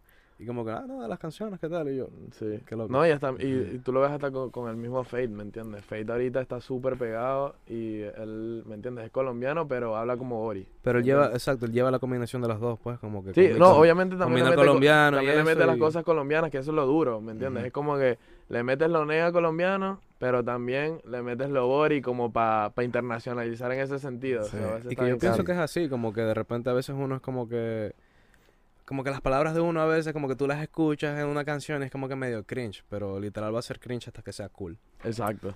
Porque por eso es que yo digo, porque los artistas deberían irse full con su lingo, con su lenguaje. con- 100%, con- 100%. ¿entiendes? full. Porque lo van a hacer cool si lo dicen suficiente. Full, y, y tampoco, y marca una diferencia también, ¿me entiendes? Es como que dicen, ah, este chamaquito, ¿me entiendes? De Venezuela, por ejemplo, está usando palabras de Venezuela y suena cabrón, ¿me entiendes? Como que suena bien. Ya. En cambio, por lo menos, imagínate un, o sea, un venezolano hablando full body, o sea, hablando full body en las canciones, como que no estás transmitiendo nada de tu país tampoco. Literal, sí. eres, un poser. like. Yeah, Exacto. you're a poser. Estás Nosotros- perdiendo la identidad. Nosotros lo vemos así. Y, y en el show que, que tenemos los martes, que la gente nos envía temas para ser sometidos para el playlist.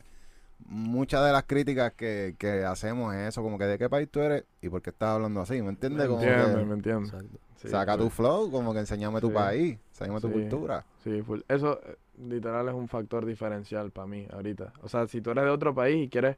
Porque lo loco es que yo me doy cuenta también que Puerto Rico, y eso, bueno, creo que lo sabe todo el mundo, es el país más difícil para tú pegar si eres de otro país. ¿Me entiendes? Porque- y como boricua también. bueno, y como boricua también, obvio, pero eh, siento que, bueno, obviamente siendo boricua tienes más chances de ganar que siendo de otro país, porque siempre te van a decir como que, ah, mira, tú no tienes el guayeteo en el reggaetón, que eso nos pasa, Exacto. nos Sí. pasaba antes en, Aquí eh, tienes que probarte literal en el y hasta nosotros, por ser de Sí. Guaynabo. Ya, O sea, es, es que recuérdate que el, el reggaetón viene de Carolina y, la gente es celosa con lo suyo. ya. Y, y, o sea, tú vas a ver gente que es de Carolina y va a roncar con lo suyo, la gente va a llamar ronca con lo suyo, la gente de Ya. Ponce ronca con lo suyo, ¿entiendes?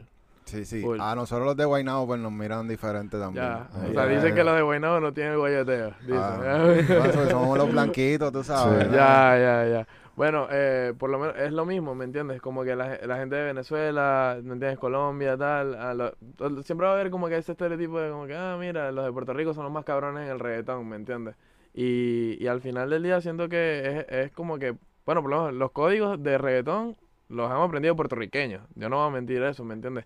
Pero al final eso no significa que, que tú tampoco vas a hacer una pista bien cabrona de reggaetón si, si no eres de, de, aquí, Puerto ¿me Rico, entiendes? So, Sí, no, y a- ahora yo creo que hay una librería que están usando mucho, que es la de Taiko, ah, bueno. que es chileno, ¿verdad? Hay que es chileno. Sí. ¿me Entonces es como que ahora hay un sonido nuevo que está saliendo Sí, de allá. full, full, full, full, Pero por lo menos, por lo menos nosotros, no- a nosotros nos gusta usar que si drum loops, pues por lo menos si usamos un drum loop siempre lo chopeamos, pues, pero como que literal lo que fuimos a los estudios y vimos a la gente que de verdad sabía hacer reggaetón y vimos como que literal, like, ellos construyen los dembow Sí, es sample por y los aprietan y tal, es como que, ok, like, así se hace. Y el layering también, Exacto, ¿verdad? y- Layering, así como que layering, ya- sample por sample. Ya llega un punto que tú tienes, tenemos nuestros dembows de puche, pues, y tenemos nuestra carpetica de dembows puche, que esos son los que Ujú. nosotros los apretamos nosotros y le dimos nuestro color. Ya. Exacto, pero, pero sí, al final hacemos todo from scratch también en cuanto a, a cuanto a dembow. Obviamente los samples siempre van a estar, pero es como tú usas esos samples, ¿me entiendes? No es simplemente agarrar un, un drum loop, eh, que si Taiko o Tiny, ¿me entiendes? De Splice, lo pone, ah, rompió en la madre, ¿me entiendes? Puede pasar, en verdad. Porque rompe Y- la madre, en verdad. rompen la madre, sí, no es mentira. Pero al final siento que hasta con las mismas baterías tú tienes que tener tu propio color y, y eso, que te diferencies de los demás también. Y ¿me tú sabes que eh, nuestra experiencia trabajando con productores de allá de Miami, yo he visto que muchos lo que usan es tiran el loop de batería y ahí para afuera. Claro, o sea, no hay break, no hay break. No hay break a menos que sean como que exclusive shit, como que sean muy, como que te las pasó exclusivas para ti, no sé, Sky, ¿me entiendes? Y, y Sky hizo como que un, para los panas, ¿me entiendes? Y que nadie sepa, ¿me entiendes? Y que nadie más tenga ese que, que tú y tu corillo. Ujú. Porque, o sea, ¿de qué sirve, me entiendes? Tú venir y agarrar algo que ya está hecho y que lo han usado 10.000 personas más. Exacto. Por eso prefiero, no, o sea, siempre que estamos hasta en una sesión, aún así nos tardemos, ¿me entiendes? Nos tardemos apretando, nos tardemos haciendo layering, como que tratamos de que todo sea único. ¿Y qué tú crees de lo, de lo, la gente que baja los sonidos de Splice, los loops y los tira y ya hacen una pista? Eh, en Que verdad, si te funciona, te funciona. funciona. pues, o sea, que- funcio- funciona, ¿me entiendes? Nosotros no lo hacemos, definitivamente no. O sea, como que nosotros hacemos todos nuestros samples nosotros mismos. Eh, de Splice sacamos, obviamente, que si cuando necesitamos un One- perk one- loop, one one shots o vaina. loops, ¿me entiendes? Más que todo. al, al final funciona, pues, como que se pueden flipear cositas. Tú, estás claro que a veces como que, coño, le falta como un sonido. Déjame meterme en Splice a ver si Yeah. escucho algo interesante, lo Yeah. busco. Y lo Y no flipeamos. sé, como que lo pongo en reversa, le tiro un efecto, le tiro un halftime. Pitch ta, y ya, down, ya es un sonido diferente, ¿me entiendes? Sí. Ya. Sí. Sí. Pero así, raw no, no usamos, pero bueno, tú- cu- se han hecho 10.000 palos con, con Splice nada más. So, no puedo... Para que le es funcione, palo, le ¿me funciona, entiendes? Yo, yo no, yo no puedo decir nada contra eso. Si es es- palo, es palo, ¿me Es una herramienta, yo lo pago, yo lo uso. so- Sí. Pero es como que es ética. O sea, pienso que es de ética de cada quien, pues, como que. Sí, full. Hay gente que, que es Splice Producers y hacen palos y ¿me entiendes? No, se respeta. Pero, no sé, siento que nosotros como que nos podemos tardar tres horas haciendo un sample, ¿me entiendes? De nosotros, que estemos orgullosos, ¿me entiendes? Y, y siento que, que nos vamos a sentir... Es más como ese sentimiento de como que yo lo hice, ¿me entiendes? Ya. Ya. De no, no otra persona. Y si ustedes le envían, porque eh, estamos viendo la moda de que ahora a la gente le gusta hacer los placement ready samples, los loops, Sí, Ok, placement sí, ready. sí, sí, full. Tú haces tu paquetito, sabes que va a estar, qué sé yo, a Noise en otro estudio Full. y te dicen, mira, papi, envíame un paquete que voy a estar con tal persona. Full. Exacto. Eso sí nos quiquea a la persona. ¿Qué pasa si tú le envías un paquete y uno de esos loops, placement ready, o sea, que eso está, papi, eso está para Ready. cantarle encima y meter Sí. una batería y nos fuimos. ¿Qué pasa si tú coges un placement ahí? ¿Cómo tú deberías las re- regalías de producción? Bueno, y depende, pienso, de quién es el. De que lo placea. quién es el que lo placea. Pues, como que al final yo pienso que el que hizo el placement es el que lleva, El que lleva más regalías, pues, como que tú hiciste el la conexión. Tú hiciste la chamba, tú te metiste al estudio, tú Ujú. procuraste que esa canción saliera. Ok, y en un split, ¿cómo tú lo verías? Vamos a suponer que, que el artista puso 50% de la composición, que es toda la letra, y el resto de la música fue el loop de ustedes y el, el- el- el- la batería que puso el productor. Yo digo un Es que, es, que, es que al final todos los splits son diferentes, pues, como que. Sí. Yo pienso que no hemos tenido un split que. Pero Sí. si tuviese que hacer 50-50, estás preguntando. O sea, 50 Ajá. productor y 50... Hay un 50% para dividirse entre el loop de ustedes y el que hizo la batería. Yo creo que un 30-20. Yo pienso que lo legal es 30, 70-30 para el 70 para el que plació la, la Sí. vuelta. Si es pana, si es mi bro, como Ah, que literalmente me pasó ese loop. Like, I'll De ese, do de, de ese do 50... 50, podemos hacer 50-50 Exacto. porque eres mi bro, pues, ¿me entiendes? Como que, Exacto. Ya. De, de ese, o sea, de, de ese 50%, el 70% de ese 50%, ¿me entiendes? Ajá, exacto. Eh, sería para el que lo plació y 30% para el que hizo la melodía, porque el, el, el que lo plació en verdad eh, fue el que hizo la chamba y el que estuvo con el artista ahí. ¿Me entiendes? Eso tiene valor también. Eso tiene demasiado valor, en verdad. Porque al final del día, esta industria, eh, todo el mundo sabe que es de relaciones. Sí. ¿Me entiendes? Esto es de. Si tú quiqueas con un artista, tú puedes hacer el productor, ¿me entiendes? Más barquilla o más malo, ¿me entiendes? Pero si tú te- tienes una buena relación con el artista, el artista va, Te- te va a querer ser parte Exacto, de- va a querer ser parte y, y, y vas a hacer placements, ¿me entiendes? Al final del día. So, es mucho más de relaciones que, que verdaderamente de, de- de talento. ¿Y, y Eh. ¿qué, qué tú crees de los managers que se meten en el split solamente? O sea, vamos a poner que te consiguió una sesión con Bad Bunny y te, y te tira ahí, pap, y tú tienes el placement por el manager. Mira, Pero papi, dame por ciento de, de es, que, el- publishing. es que el manager siempre va a llevar su, su fee, pues, como Sí. que, ¿me entiendes? Como que si yo cobro, mi manager va a cobrar. Exacto. Como que ya... So, Pero siento, dentro de la composición. sí, siento que no debería, O no, sea, no debería, mí ahí no, sí no debería que haber no. split de manager, pero eh, ya si tú tienes un negocio con tu manager hablado, ¿me entiendes? Eh, debería de llevarte si del production fee o cualquier cosa. ¿Me entiendes? mm, Tiene que haber un agreement eh, preestablecido, es lo que tú dices. Exacto, ya lo que es la Ajá. composición, eso es el deber ser. Igualmente como que siempre va a haber situaciones y situaciones que a veces hasta se salen de control de uno. Sí.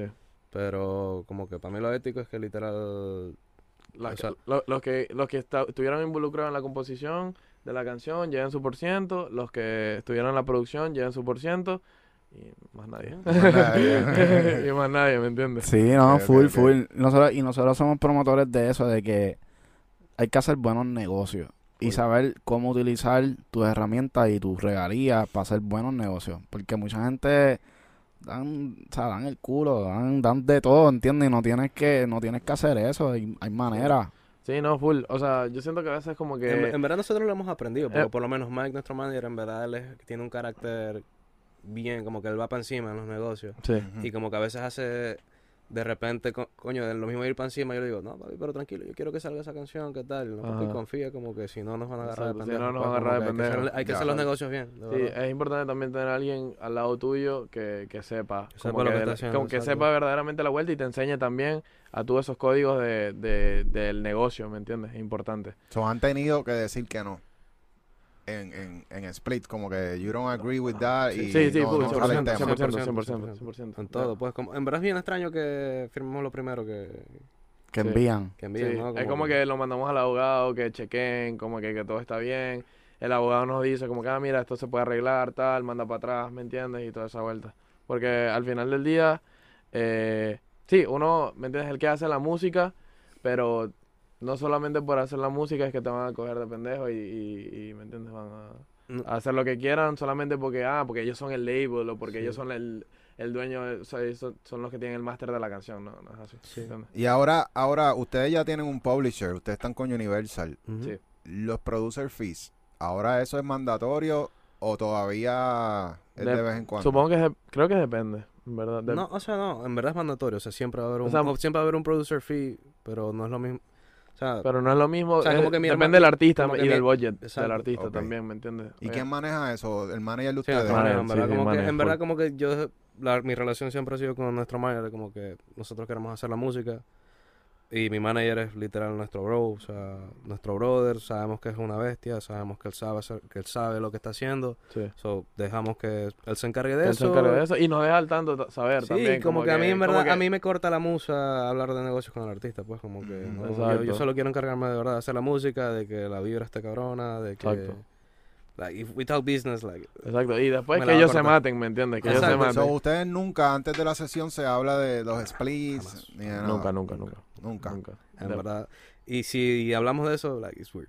Supongo que lo único que se puede hablar es que Sí. si de repente es un campamento, supongo. Como que si hay muchos campamentos que por lo menos tú vas y que, ok, los que están, se termina la canción y ahí mismo como que mira, quiénes hicieron la canción, Ajá. ah, se notan los nombres, ok, si Ajá. esto sale, vamos a hacer así, piquiti, piquiti, piquiti, piquiti, exacto.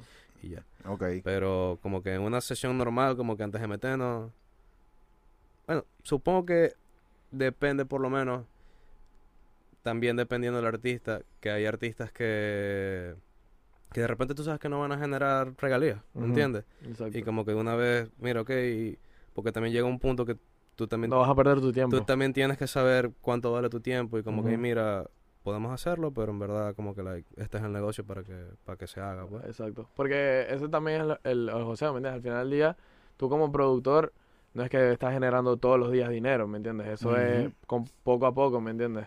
Y hay veces que, ¿sabes? Tienes que cobrar y es como que, papi, tú me tienes que, pa- que pagar la pista porque al final tú no me vas a generar nada en Spotify, ¿me No, y que entiendes? llega un punto que uno se siente así como que, que estás haciendo mucha música pero no ha salido y tienes que y uno sabe cómo es porque las canciones se tardan que si un año, Sí. seis meses para salir, a veces después de dos años que por fin van a salir y tienes toda esa poca música y como que no has cobrado. Exacto. Sabes, Y- y- sabes que tienes dinero porque tienes muchas producciones que van a salir, Sí. pero que no han salido. Sí, y, y también, eh, también es- supongo que depende, porque por lo menos nosotros no colaboramos con, con artistas que, por lo menos que, o sea, like, como digamos, chamaquitos, que no nos quiquen, ¿me entiendes? Exacto. Que no, que no quiquen con nosotros. So, obviamente a ellos, si nos dicen, ah, papi, no te voy a pagar, ¿me entiendes? O sea, whatever, nosotros como que, ok, no importa porque eres mi brother, ¿me entiendes? Pero O si sea, tú- siempre va a llegar un negocio. Siempre, siempre, va a Pero- lle- siempre va a llegar la gente como que te va a llegar y te va a decir, papi, tengo un artista que, ¿me entiendes? Quiero que le hagas una pista porque tú le metes bien cabrón. Y tú como que, bueno, pero si yo ni lo Mm. conozco, ¿me entiendes? Sí. Como que, como Sí. que, what the fuck. Es que la gente, oye, la gente no entiende que hay tantos artistas que le escriben todos los días a uno. Literal. Si tú usas el mismo approach que usan todos los demás, que esto es todos los días, Hermano, te tengo una propuesta. ¿Me te tengo una propuesta, no es la manera. Ah, La- yo pienso que la gente tiene que... ah, Son dos cosas.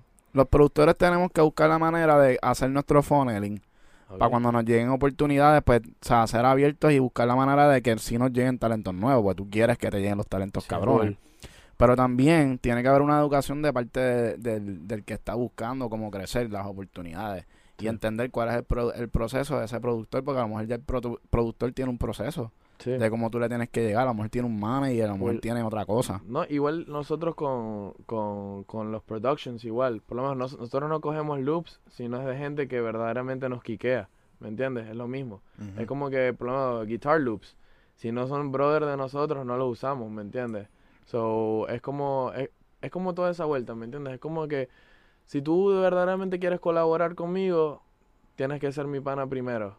Y que, que yo, a mí me, porque al final yo no sé si, si tú, o, sea, es como que me envías, me envías una pista, pues como que... eh, yo, no, yo sé no sé si tú lo pues, haces no- solamente por pauta o solamente porque quieres coger el placement y ya, ¿me entiendes? Como que verdaderamente tú no quiqueas conmigo, solamente sabes que yo estoy metido en los estudios y nada más por eso es que tú, ¿me entiendes? Quieres colaborar conmigo. So, eso- obviamente ese no es el flow. Sí, a nosotros nos pasa que tenemos unas plataformas para escuchar música de talentos nuevos, que son los lunes escuchamos pistas, los martes escuchamos temas. Y todavía nosotros tenemos gente que nos manda DMs, escucha mi tema. ¿Por qué? Si tengo una plataforma específicamente para que tú envíes música para escucharla. Sí. So, hay mucha gente que está buscando ese momento de brincar sí, pasos sí, sí, full. sin hacer su research. Sí, full. Y, y es, Es, es que, eso. es que es- al es- final tú lo puedes enviar, pues, porque a veces uno está aburrido, se mete en los DMs solicitados Sí. y empiezas a ver.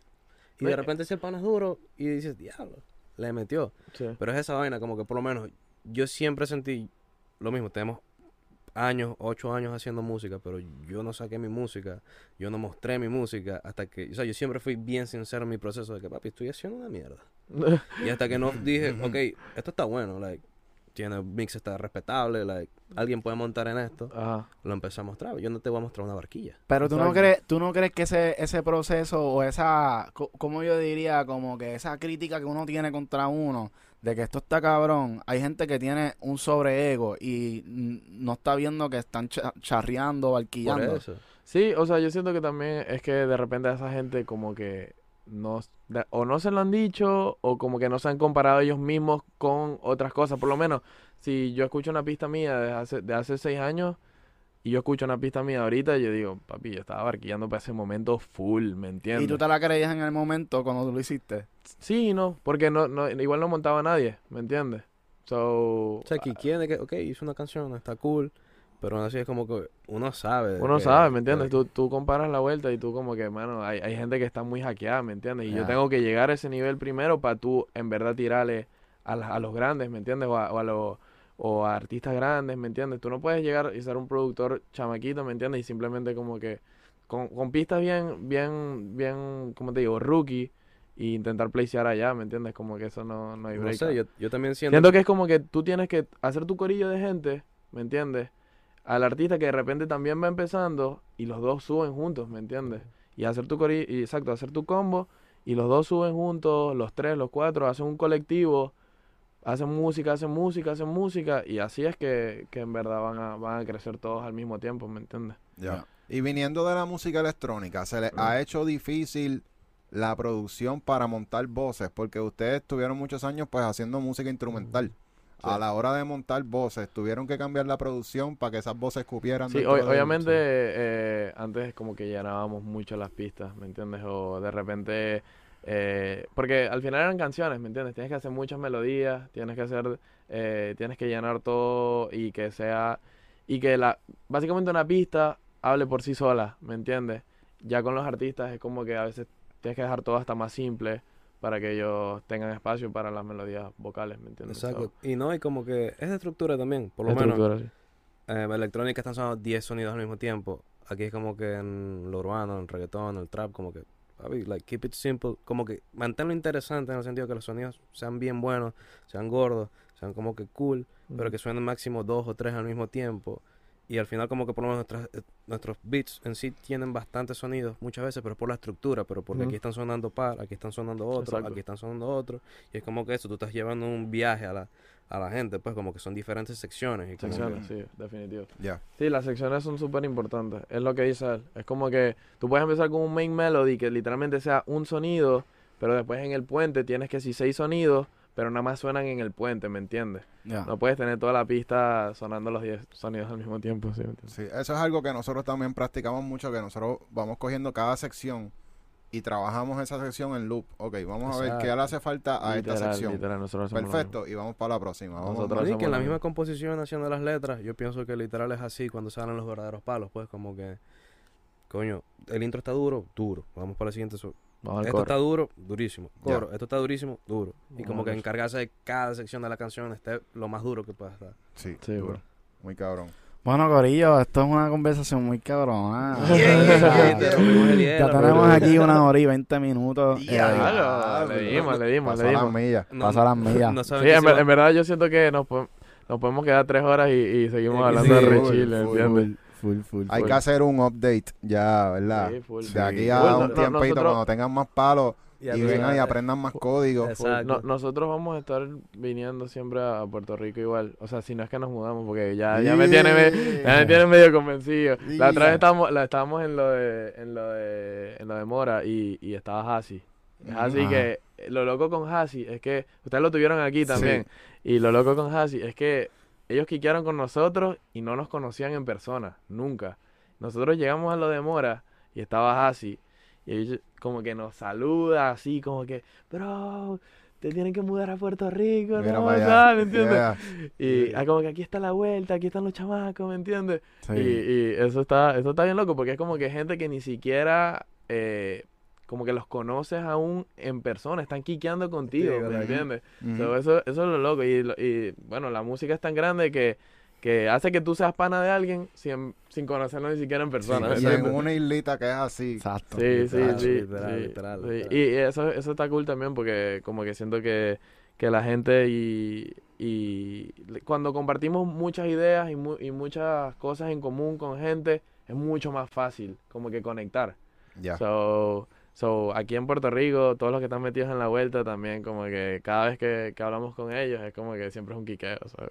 Duro. Está. En verdad, me están convenciendo para mudarme. Qué bueno. Por lo menos unas navidades, pasa unas navidades aquí. Para Puede ser, vean. puede ser, puede ser, quién sabe, ¿me entiendes? Para ver qué es lo que es. Por lo menos el jangueo está bueno, el jangueo está Sí. bueno. Te puedes perder. Ya, no, no, no, no, cero. cero. Pero tú estamos que estamos Yo estamos creo que haciendo. en Miami uno se pierde más fácil que en PR. Full, Creo que sí, 100%, creo que sí. 100%, 100%. La, eso es lo que hablo del loop, ¿me entiendes? La gente está acostumbrada, ah, mira, el viernes vamos para tal, y mira, y, y vamos a gastar mil dólares en una botella, vamos a gastar dos mil dólares. Es como que, cabrón, ¿me entiendes? O sea, dale break, vamos a trabajar primero, vamos a hacer la funda Ya. real, y después nos vamos todos de bote, ¿me entiendes? Normal, si tú quieres, pero... Sí. es que mientras tú estás bebiendo, tú no puedes trabajar. O sea, literal, tú Sí, estás no. jangueando, tú estás en otra. Sí, full, full, full, full. Más bien, aquí, o sea, jangueamos tres días seguidos y... y Para la se- musa. Eh, para la musa, para pero, pero, se, pero se sintió, se sintió el, la, como que ya al, cuar- al cuarto día, papi, vamos a darnos Ya, break y mañana literal. empezamos las sesiones, ¿me Modo, modo, modo recuperación. Modo de sí. recuperación y después, bueno, sumamos caliente ahí en las sesiones que hemos tenido, pero, pero sí, nada, a seguir trabajando, ¿me entiendes? Y no hay de otra. Duro, duro, No. duro. ¿Algún consejo que ustedes quieran darle a los productores o artistas que estén empezando para que sigan metiéndole? No, que como que estudien el género, pues, de verdad. Yo pienso Sí. que hubo gente antes que, que todo el mundo, que todos nosotros que lo logró, tengan o no, no, no hayan tenido los recursos, pues, como que siempre va a haber un ejemplo de que alguien, sin importar los recursos que tuvo, lo pudo hacer.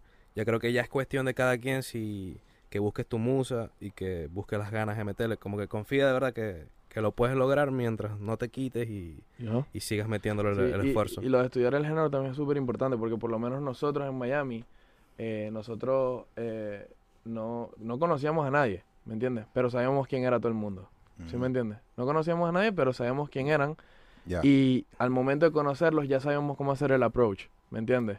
So, por lo menos nosotros veíamos, ah, este es el director de videos de tal persona, ya sabemos quién era. So, llegamos al lugar y cuando nos presentábamos ya, ya sabíamos de qué hablarle como para tener algo en común, whatever, ¿me entiendes? Y quiquear. So, eh, ya sea el director, productor, estilista de los, de los artistas, todo, ¿me entiendes? todo. Tú, fotógrafo, tú simplemente estudia para que cuando los tengas de frente, ¿me entiendes? Sepas de qué hablar y sepas cómo hacer el approach para trabajar con ellos, básicamente. No, y no te decepciones, te van a pichar hasta que no te pichen. Literal, literal. A Siempre te nos, van, si- nos siguen nos pichando, siguen nos, pichando, van a nos seguir siguen pichando. pichando hasta que ya. En Puerto Rico y demuestran en el y, y demostrar en el estudio, para mí es súper importante también. Porque la gente siempre te va a pichar. Siempre, siempre. Sea quien sea. Porque no van a confiar en ti hasta que, ¿me entiendes? Llegues al estudio, le dé play a algo y cojan. ¿Me entiendes? Bueno, Corillo, ya vieron. 20 años, 25 añitos, son, o sea, son Pues dos chamaquitos, hermanos. jóvenes, hermanos, que están rompiendo, podrían ir a cualquier podcast de todos los que nos están mirando y romper también, así Vamos que encima, encima. a dar Gracias, clase gracias por ahí para abajo. Dale duro. Gracias, super gracias por la oportunidad, en verdad. Como que nosotros seguimos su contenido desde hace rato ya. Literal, yo me acuerdo que yo estaba trabajando en el hotel. Yo trabajo en un hotel en Miami. Y yo escuchaba, cuando estaba abriendo como que el negocio y la vuelta, yo tenía, ponía los Smash Podcast en, en los AirPods. Qué duro. Eso está cabrón. Sí, verdad. sí, no, full, full, full. Pero no, vamos para encima, ¿me entiendes? Activo y a seguir rompiendo. Y aquí tienen las puertas abiertas. Cuando Full. decidan Vamos. mudarse, Full, ya full. saben que tienen Full, vamos encima, hay que montar algo, Hay- hay que hay que- montar algo. Hay que montar Full, algo. full, full, full. Enviado. Qué Bueno. Corillo, tienen que suscribirse, darle like, comentar, si quieren el, el update de este podcast. Ya tú sabes que, pedirlo, que pedirlo. Mira, pero déjame darle a la gente algo bien importante. un anuncio. Zumba. Todavía quedan espacio para los Smash Battles. Tenemos unas Ah. competencias súper cabronas para artistas y otra para los productores. Son cuatro rondas en cada competencia y el premio es una MacBook Pro M2.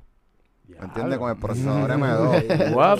Sí. Para que, no, volada. pa' que no pregunten que si, que si Windows o, o Mac, ¿me entiendes? Ajá. Ahí para que lleguen. To- Todavía quedan espacio, Corillo. Tírennos Smash Academy. Así que chequeamos. Ya. Duro, Nos vemos hasta la próxima, Corillo. durísimo. Chao. Gracias. Smash Podcast.